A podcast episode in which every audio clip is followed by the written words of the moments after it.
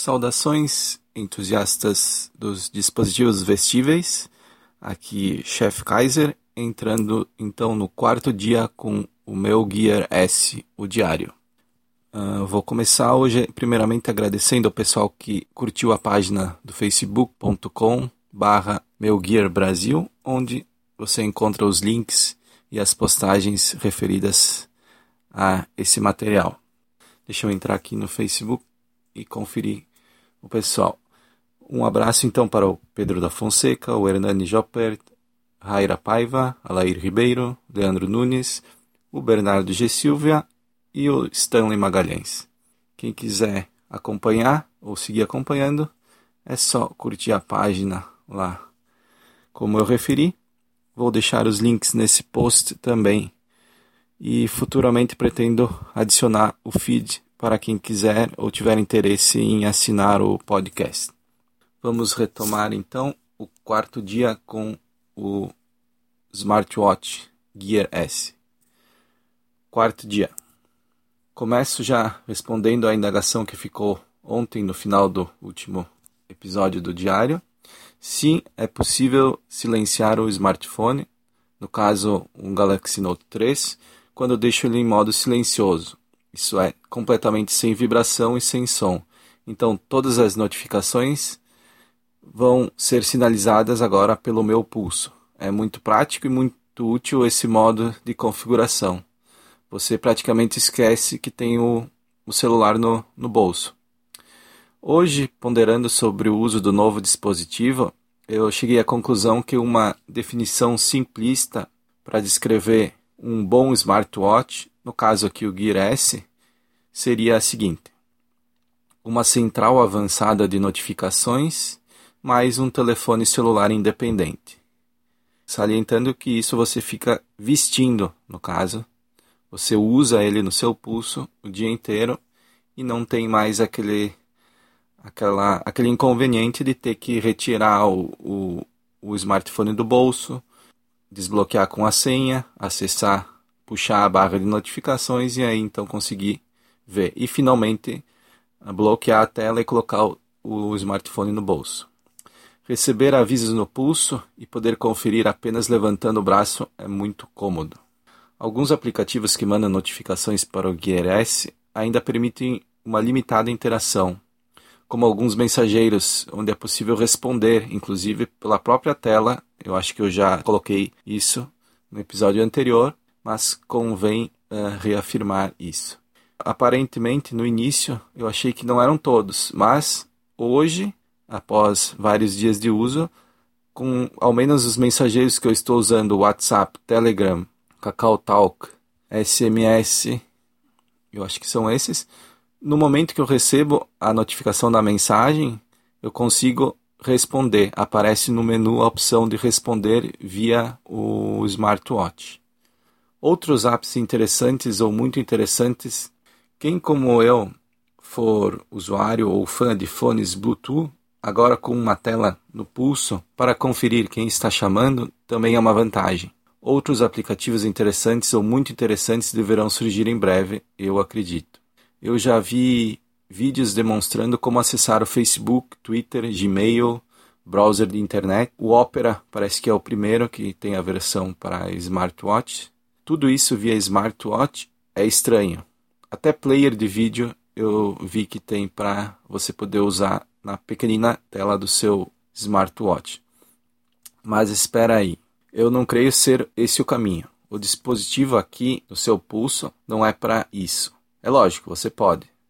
Acho que ele se encaixa para tarefas rápidas, como o aplicativo Smart Home da Samsung onde nele é possível controlar eletrodomésticos de última geração. Lógico, produtos da mesma marca da empresa citada. Imagine você no trânsito na seguinte situação e quer aproveitar o sinal vermelho para conferir a temperatura da sua cidade, onde chegará duas horas depois, mais ou menos. Você pode fazer isso via Google Cards. Você pode então ligar e configurar o ar-condicionado com dois ou três toques no seu relógio. O sinal abriu sem problemas. No próximo sinal fechado você termina e não precisa ficar pegando ou largando o smartphone, como teria que fazer se estivesse usando um para isso.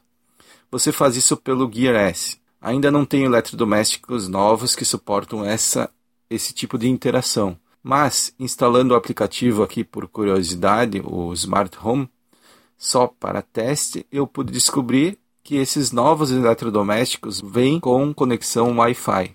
Desse modo, a geladeira se liga ao Wi-Fi da sua casa, a cafeteira, a TV, etc.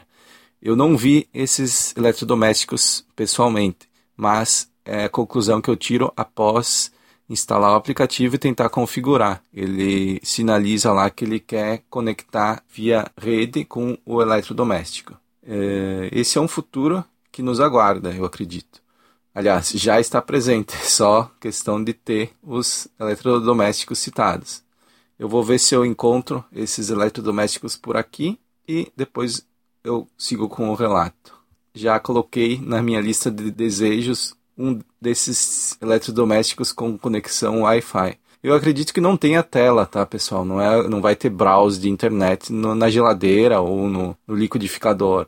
Apenas ele vai vir com um chip que conecta via Wi-Fi e libera esse acesso para conexão a longa distância. Aos poucos, eu acredito que os eletrodomésticos sem conexão com a rede, eles vão desaparecer, assim como foi no passado novos produtos surgem e os anteriores, com funções mais limitadas, vão desaparecendo. Tudo acabará entrando então em conexão. Posso abrir um parênteses aqui e arriscar uma previsão.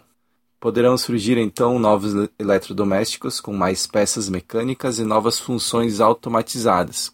Por exemplo, a máquina de preparar a massa do pão pode vir acoplada ao forno da nossa casa, onde comandando remotamente poderemos ordenar a mistura da farinha e os ingredientes da massa do pão e depois, após a fermentação, enviar para o forno, controlar o mesmo à distância. Hoje, isso alguém pode pensar que existem essas máquinas que fazem pão, você pode programar ela para que chegue em casa a determinada hora e o pão esteja pronto.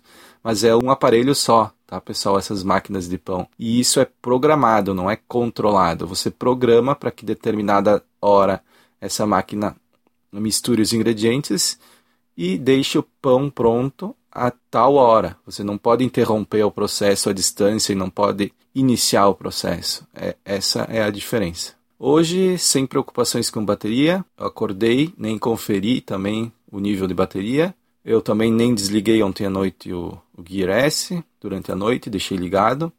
Apenas fui para o trabalho despreocupado pois na mochila eu levei o carregador portátil acoplável que vem junto, o qual eu nem precisei usar. Agora é meia-noite e ainda estou com 20% de carga. Hoje eu usei menos que ontem, mas usei sem restrições, então começo a concluir que no caso do uso correto da ferramenta, ele dura exatamente dois dias com sobra de carga. Uh, num bate-papo com o Alair Ribeiro pelo WhatsApp, me veio outra conclusão. Se você instalar um aplicativo no smartwatch e para usar a aplicação você tem que remover ele do pulso para poder, desse modo, se sentir mais confortável usando a tela ou o aplicativo, cuidado. Essa aplicação não está lhe ajudando em nada e não deve ser usada. Pega logo o smartphone, que será muito melhor. Quando iniciamos uma tarefa no smartphone, geralmente, por mais simples que seja, ela gera um certo empenho. Mesmo uma simples foto que você quer pegar no Google Imagens e mandar para alguém no WhatsApp, por exemplo, é muito mais prático fazer isso via smartphone do que ficar instalando mini browsers para navegar numa tela reduzida, não é mesmo? Exceções existem, lógico. O jogo que mencionei no segundo dia do diário, ou no segundo episódio do podcast, o Wings of Fire, onde você usa a tela do Note 3 para rodar o jogo, e o Gear S como controle sem fio, que funciona simulando um manche de avião, é um, uma dessas exceções.